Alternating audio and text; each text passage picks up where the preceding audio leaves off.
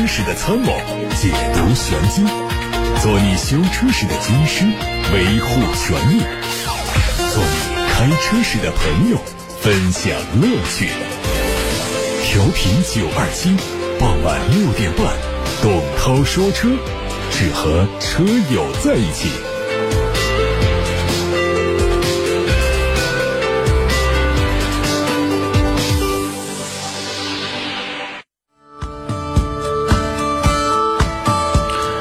各位晚上好，我是董涛，欢迎来到六点半到七点半钟直播的董涛说车。先看今天的汽车新闻。日前，宝马集团新任的首席执行官齐普策正式上任。路透社报道说，齐普策在上任的第一天就给员工发了内部邮件，敦促员工接受变革，并找到创新方法，以帮助公司超越竞争对手奔驰。齐普策还说，我们。没必要总是第一，但是我们必须在方方面面都远远超过我们的竞争对手，不仅是产品和服务方面，也包括我们的运营流程和组织架构以及成本控制。从近五年的销售情况来看，奔驰从2016年超越宝马，连续三年蝉联全球豪华品牌销量的冠军。宝马正在缩小和奔驰的销量差距，并且已经出现了赶超之势。2019年1至7月，宝马全球销量达到143.6万辆，同比增长了0.9%。奔驰的全球销量累计一百三十九点三万辆，刚才宝马是一百四十三，奔驰全球销量一百三十九点三万辆，同比下滑了百分之二点八。有媒体获得了一组两厢思域的官图。新车会在今年的广州车展期间亮相，随后进入到中国市场。不过具体的销售渠道还没有确定。外观方面呢，前脸造型和现款思域非常接近，熏黑的轮毂，运动感十足。它的亮点主要集中在车尾。掀背设计的尾门、中置双出的排气以及后保险杠两侧的造型，都让它拥有更加浓厚的运动感。动力方面，至少会搭载现款思域三厢的 1.5T 地球梦发动机，最大功率170匹，最大扭矩220。最近，沃尔沃首席执行官在接受外媒报道的时候说。沃尔沃将新增定位低于叉 C 四零以及高于叉 C 九零的两款全新 SUV，以通过完善的 SUV 阵容满足市场需求的增长。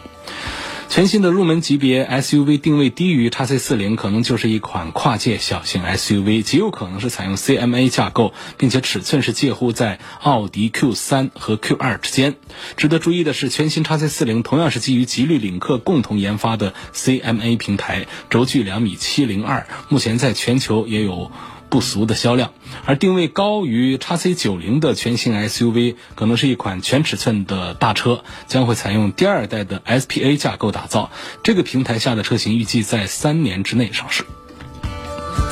外媒说，宝马将推出 i 幺二车型替代已经停止研发的宝马 i 八，并且计划在二零二二年上市。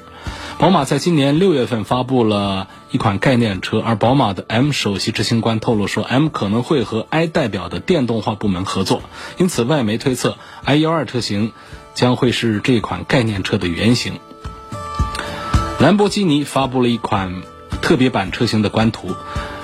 这个车的推出是在向连续两个赛季在戴通纳二十四小时耐力赛以及赛百灵十二小时耐力赛当中取得胜利的。GT3 EVO 赛车致敬，这个车只面对北美市场销售，将在原始滩车展上亮相，在明年开始正式交付。沃尔沃官方的消息说，2020款的 S90 T8 插电混动车型已经上市，两款车型的指导价格分别为49万9千九和61万3千九相比现款智雅版57万5千九这个新款车型是增加了售价，更低。而且配置更加丰富的一个叫智逸豪华版，并且也推出了更加丰富配置的智雅豪华版。二零二零款的 S 九零 T 八 E 驱。混动车型插电式混动系统由 2.0T 的机械增压、涡轮增压、双增压汽油发动机，加上前后双电动机，加上八速手自一体变速箱，再加上11.6千瓦时容量的锂离子电池组构成。这个车的最大纯电动续航里程为55公里，充电时间三到八个小时。长安福特新款金牛座最近上市了，卖价是二十二万八千九到二十八万八千九。作为中期改款车型，它对外观内饰做了调整，中控台升级成十二点八英寸的竖向触摸屏，前脸的变化很明显，不规则造型的新款的灯组内侧和前格栅连接简约时尚，而相比现款车型的前格栅的尺寸变得更小。内部是用横向的镀铬条来填充，车长五米零一八，轴距两米九四九，相比现款车型长度上提升了两公分。看卡罗拉，最近丰田在北美地区对外发布了卡罗拉夜影特别版。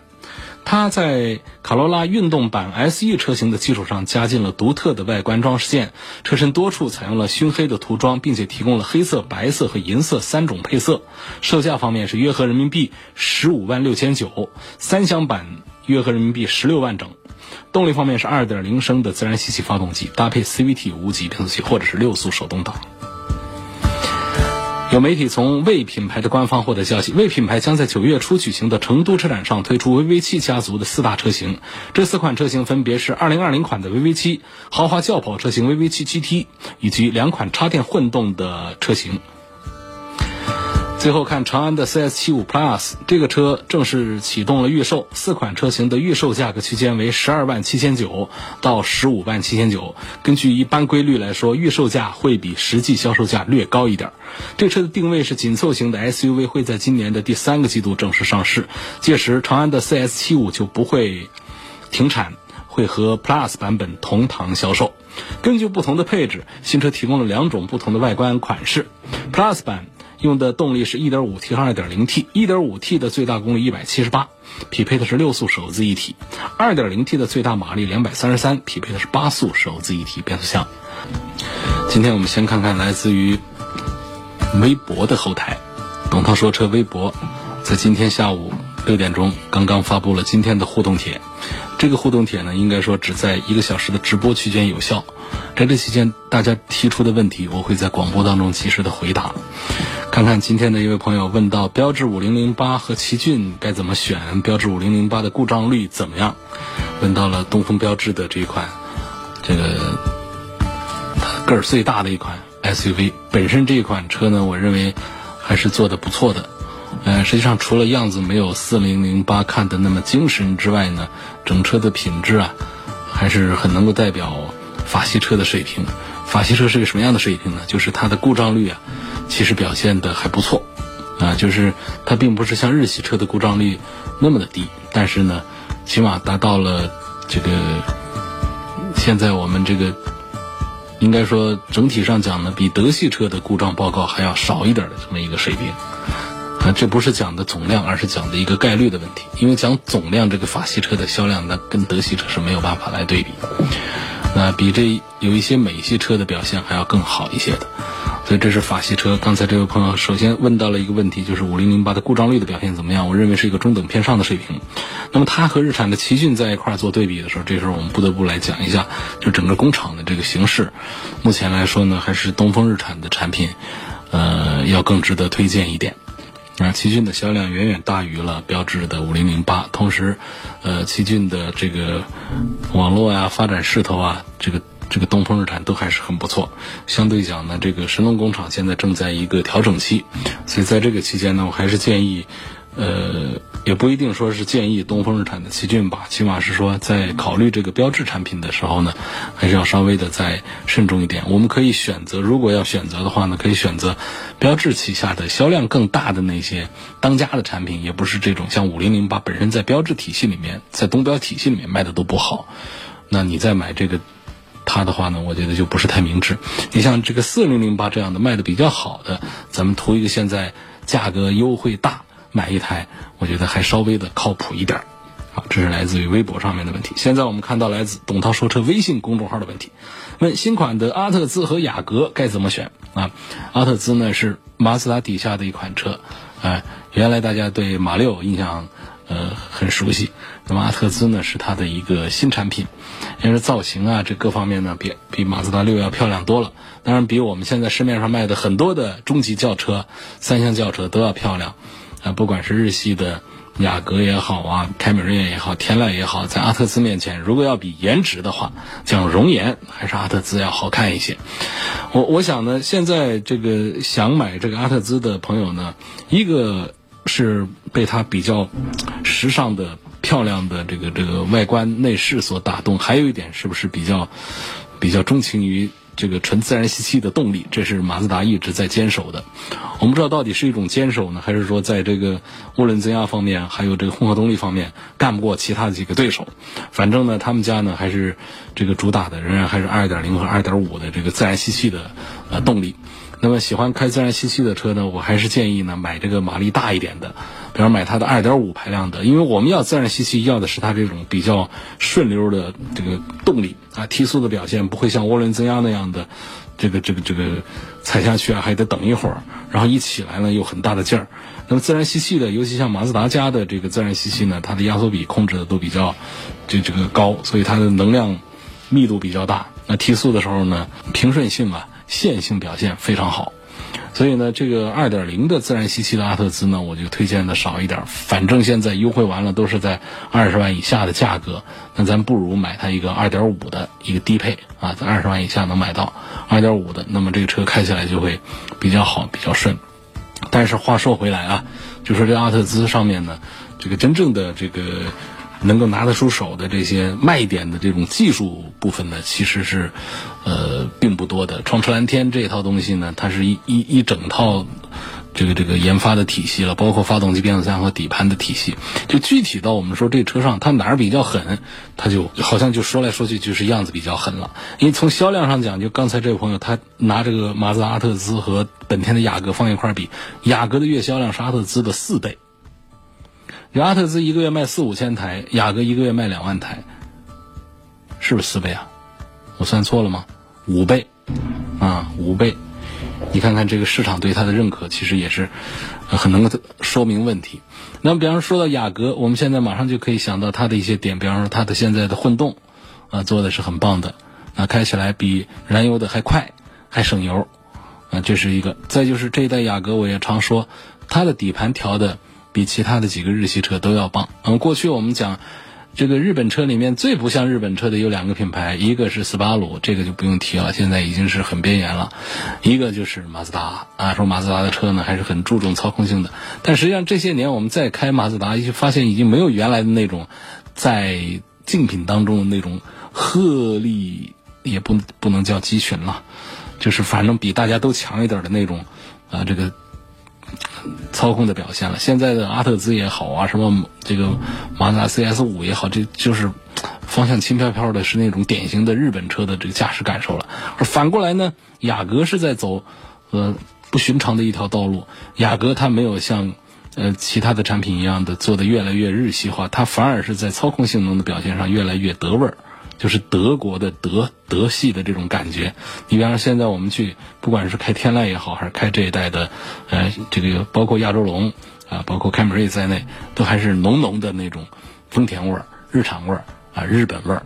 那但是这个雅阁的这个车，包括东风本田的这个 Inspire 这些车，你在开它的时候会感觉到，不管是转向还是刹车的这种转向的力度、刹车的脚感，还有底盘的悬挂的这种弹跳。等等，这方面的感觉都是像有点像早期的马自达的那种感觉了，反而，所以这是不同的方向，不代表谁好谁坏吧。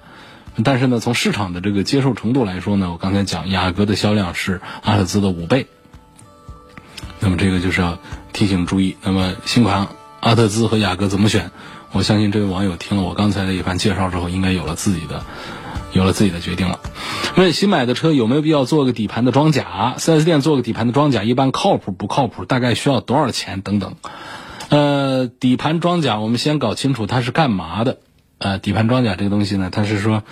嗯，防什么？嗯，腐蚀啊，包括有一点隔音的效果，因为那小石头子打到底下，如果直接打到钢板上呢，叮叮咣啷响。那么如果有了一层这个涂层，其实说装甲呀，它不是假的，就是一个厚厚的涂层。有了这个涂层之后呢，它的静音效果会好一些。呃，轻微的一些刮蹭啊，它也可以做一点定点保护，主要还是这个防这个腐蚀。我们底盘呢，就是怕锈。啊，底盘要是烂了的话，那就麻烦了。实际上，一般说啊，我们开个十年八年的，一般锈啊也就锈门板了。现在一般很多的技术都做空腔注蜡呀，各种的这个防锈的技术的话呢，除了少数的这个个别的一些自主品牌爆出了一些生锈，呃之外呢，一般来说底盘呢这些地方是不容易生锈，因为厂家出厂本身它就会做一个底盘的防护，就你看底下它肯定不是一个普通的一个钢板就暴露在底下，那那还要不了几天肯定就锈了，它底下是做过的。那么我们有的朋友说我要再做，把它做得更厚更好，这其实也可以啊，我我我也支持做一下。其实，就是反正我的车我是想不起来做这个事儿的啊，我觉得好像是必要性不大。但是这做了以后，你要讲坏处呢，呃，业内就就是说过的坏处就是说，哎呀，这做了以后啊，我们不方便在检修的时候观察底盘的状态，要检查一些故障的时候，它覆盖了一些地方，你就做喷涂的时候你注意一点嘛。这这个理由我觉得好像也很牵强，很勉强。好，问多少钱做？这个就看你是在哪儿做。四 S 店肯定贵一点，在用的材料不一样，也是有便宜有贵。贵的可能要到一两千做一做一副车，那么便宜的三五百也做。但我建议是不要图什么便宜啊，三五百块钱你说能能做成什么样？那么四 S 店肯定是比外面要要贵一些，但是我们同时也相信四 S 店呢会做的更加的规范一些。呃，这个起码说出了问题啊。这四 S 店长期在这儿，我们好找他麻烦。但是你说在外面，你找个小店三五百块钱给你喷一下，这现在生意不好做，多少店子今天还在，明天就没了。那这样的事儿，就是我建议呢，很多这样的项目啊，还是能够在四 S 店做的话，就在四 S 店做。车在行驶的过程当中被追尾，后备箱被撞烂了，它对我的变速箱有影响吗？你这个一般来说，这这肯定就相当于说你吃包子把背给烫了，这这这这是不相关的两个方向。但是有没有这样的可能呢？它还是有。比方说，那是一个糖水包子，里头的糖是呃这个流流动的，或者说这个汤包里头的汤也是很烫的油啊，很烫的。你说你你吃包子有没有可能烫着后背？有可能。你吃着吃着，你把手举起来，你你蹭个痒，干个什么？这包子里面的油水把背烫了，就这种概率就有很低。当然这是开玩笑讲，就是你撞后备箱，一般来说它不会说给你非后备箱的其他部位造成什么影响啊。那么你要说一些特殊的状态，比方说，呃，我们的车子在一个比较低的速度下，这突然后面猛的一撞呢，让车子啊。有了一个巨大的一个推动力，让车子往前一啊一冲，这时候对我们的变速箱会不会产生一点冲击？我觉得这也是不可避免的，恐怕是会有。你说这一下冲击会不会导致变速箱的损坏？那得那得看冲成什么样。我觉得我们的轮胎在地面上也不是上的胶水，所以轮胎在地上也会呃有一个滑动的过程。因此呢，这样一缓冲之后呢，来自于后面的推力啊，呃，反映到最终推动到我们的变速箱这儿，影响变速箱。导致变速箱这受损多少？我觉得好像也可以忽略不计了。来自微博的问题：C4L 的 1.6T 发动机怎么样？以前说烧机油，现在新款的解决了没有？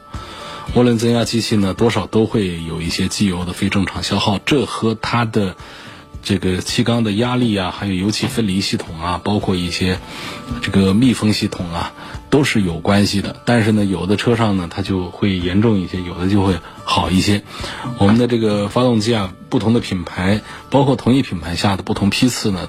都有可能会遭遇这样的问题。比较多见的是来自于大众的，实际上呢，其他各品牌的也时不时的爆出了有涡轮增压机器的机油增多以及机油的减少这种非正常的情况的。我觉得这首先它并不是一个很稀奇的事儿啊，这个要解决这个问题啊。恐怕呢，第一个是碰运气，第二个呢，就是我们发现自己的机油消耗严重的话呢，可以通过换机油的这种形式来改善一下，不能完全解决。比方说换这个粘稠度高一点的这个机油，啊，可能会在机油消耗的量上会有所减小啊，这是其中的一个方案之一。呃，说这个雪铁龙的 C4L 的烧机油呢，我觉得这个好像是在一七年。一七年、一八年说的多一点，现在好像说的是少一点。呃，有一些爆料说到它的 1.6T HP 的这个发动机的机油，实际上更早一点也是说到他们家的 1.6T 发动机是机油增多。然后在一七年的时候呢，好像就听说了一些机油减少，而且厂家也没有给出一个具体的能够解决的一个方案，就类似于大众那样的，就还是一直就这么在，呃，就这么在卖着。所以你要问我这个雪铁龙的 CCL 的 1.6T 有没有烧机油的这个呃故障的问题，我觉得是有的。下面我们看来自董涛说车微信公众号的后台，八折的奥迪 Q5L 双离合变速箱的版本是否值得买？这个奥迪的这个新款的 Q5L 啊，它还没得别的选项给你，哎，它都是双离合的版本。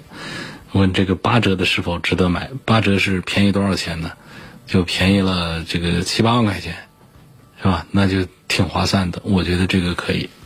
因为。大众家的双离合变速箱呢，它分两大阵营，一大阵营是干式的双离合，这种就是容易出毛病。这种呢，主要是配在低功率排放的 1.4T 上。你在大众的这个上汽大众、一汽大众的这个车型族谱里面去找，凡是那种低功率的啊，这个入门级的 1.4T 上呢，往往就是像奥迪 A3 呐、呃 T-Cross 啊这样的一些产品上，它可能就是要用上这个。干式的，但是呢，在大量的产品上，高功率的，尤其到了 2.0T 的这个版本上，基本上都会用上湿式的，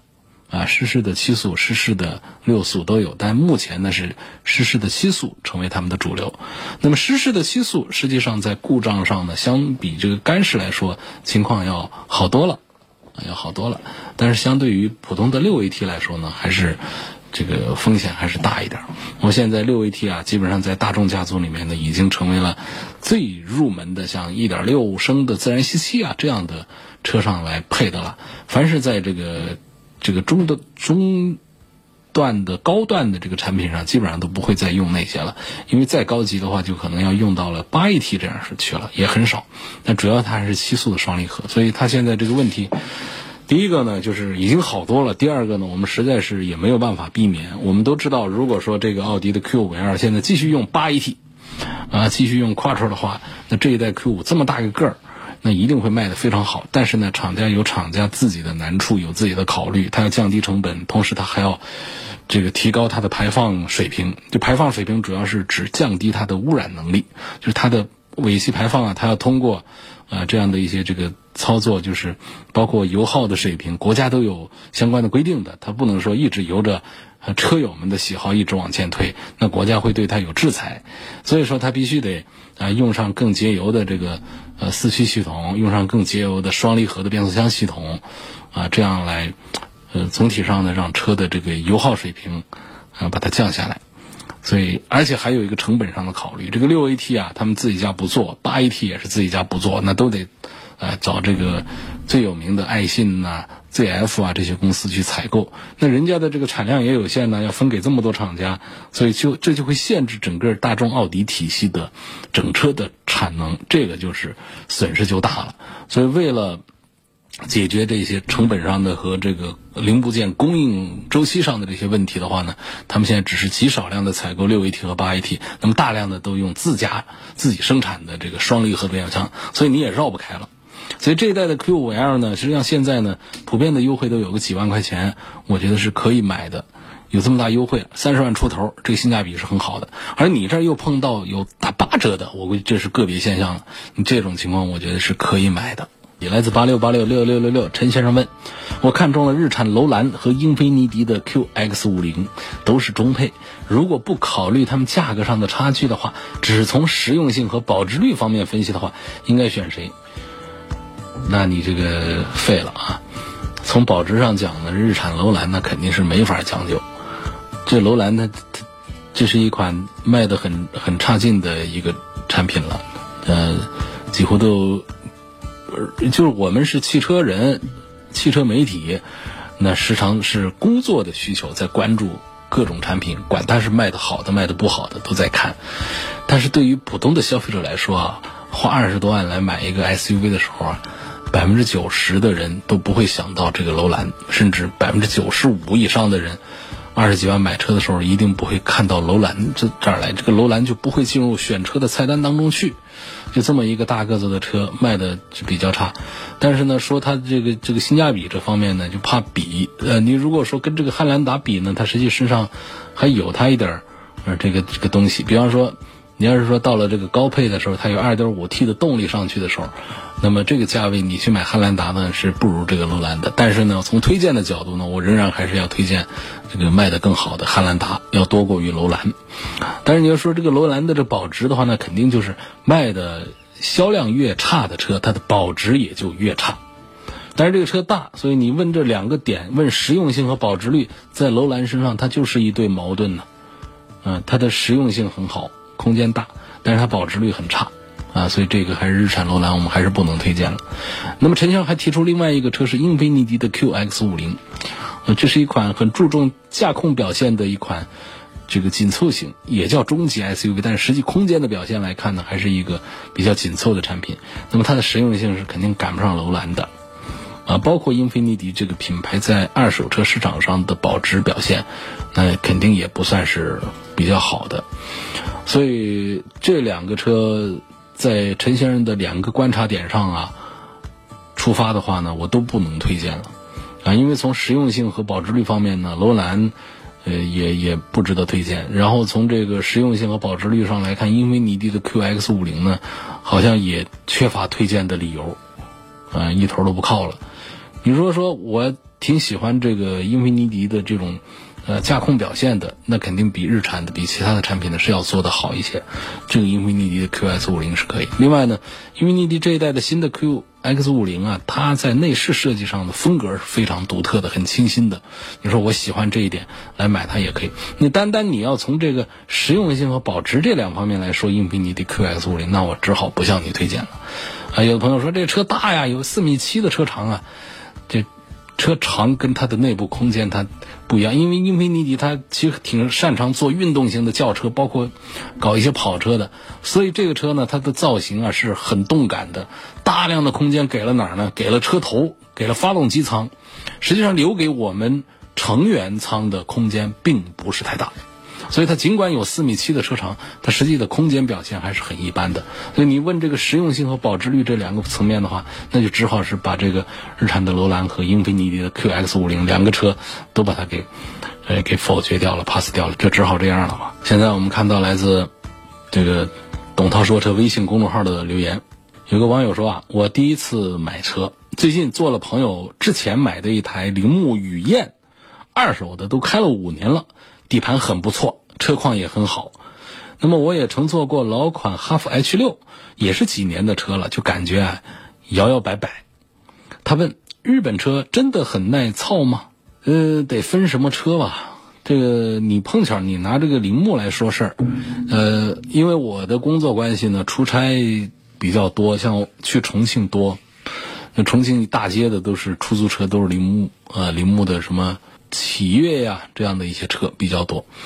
那我坐这些出租车，我都会采访司机们，说这车跑了多少公里啊？啊，跑了六十万公里了。现在车况怎么样啊？车况挺好的，而且坐在上面也能感觉到，就是底盘那种很厚实的，啊，很好的这个这个感受。那么实际上在国内呢，那早期的雨燕这些车，我们接触它的时候也是有这样的印象的。之所以我们从来都不推这个铃木的车，是因为它已经在。就铃木日本已经是撤出去了，那现在留给长安在做的这个这个铃木的产品的话呢，呃，我觉得还是出租车市场为主，那么我就不太向我的听众们来推荐这个铃木系列的产品了，因为没有这个销售和维修售后的网络的话，这个买这些车它还是还是很麻烦的，所以。你你说到铃木雨燕这个车况很好，我觉得并不是特别有代表性，就代表了整个的这个日日系车它都是特别的耐用的。那总体上讲，日本车的这个质量稳定性是比较好，但是呢，像这个你像这个有一些比较经典的一些一些产品，像这个什么雅阁啊、凯美瑞啊、这个天籁呀，也是大家都反映他们的质量。非常好，口碑很好啊！开了很多年下来，基本基本上就换过灯泡、加过机油，维修的这个方面比较少，所以他们确实是车况啊保持的比较好，然后他们的故障率也确实是算比较低的。但是呢，还有其他的，还有其他一些日系车，它也是不太不太耐用的，就不具体的来来来对比了。宝马的叉三二五 i 跟二八 i 的动力差别它有多大？那一九款是否还有发动机漏油的情况？另外，这奥迪 Q 五下半年会不会有升级换代的计划？呃，Q 五上市到现在应该还没有到一个没有到一个中期改款，要改也是一个年度款，年度款基本上都是小改小闹的，我们完全可以忽略这个年度款的这个改造的问题。那至于说宝马的叉三，嗯，它的二五 i 和二八 i 的这个动力上的区别，这就是一个低高功率。那二五 i 呢是一个一百八十多匹马力的。那么同样的 2.0T 呢，在 28i 上呢就是224匹马力了。那么从这个数据上讲呢，能够有个一秒多钟的区别，啊，一秒多钟零百加速的一秒多钟的区别，零百加速一秒多钟的区别啊，我们的大多数人在开车的时候是感受不到这个明显的区别的。所以我认为这两个动力上的对于大多数的车主来说，区别是不大大的啊。发动机漏油的情况。宝马的发动机漏油的情况有，但是少，并不多。下一个问题说，希望可以评价到沃尔沃的 V90 CC，还有宝马525的标轴，大多使用环境它就是两到，呃，就是两个人吧。呃，家里有一个小朋友，知道呢五系是一个均衡的选择，不会错。可是心里呢也有这个，呃，旅行版的情怀。加上这个 V90 CC 的产品呢，它本身也非常的优秀，所以就非常的纠结，不知道该怎么买。还有，我想，我从这个大众化的推荐的角度呢，我仍然是赞成买个宝马的五系。不管你买它一个标轴还是买它一个长轴，这一代的五系确实做的呃非常的棒的。呃，沃尔沃的 V90 呢，它是一款就是呃进口车。它的保值各方面恐怕都不会太好，呃，但是呢，作为一个旅行车呢，沃尔沃是做的非常好的，因为沃尔沃在在这个北欧啊，他们就是很流行这种旅行车，在沃尔沃的这个体系里面有多款车都做了旅行，并且在欧洲呢是卖的非常好的，只是在中国，呃，这个能见度比较低，在街面上看到的比较少而已，所以。这个朋友，如果你不太关注这个保值啊这方面的一些问题的话，买个沃尔沃的 V90，这确实是一款很好的车啊，是一款好车，也推荐吧。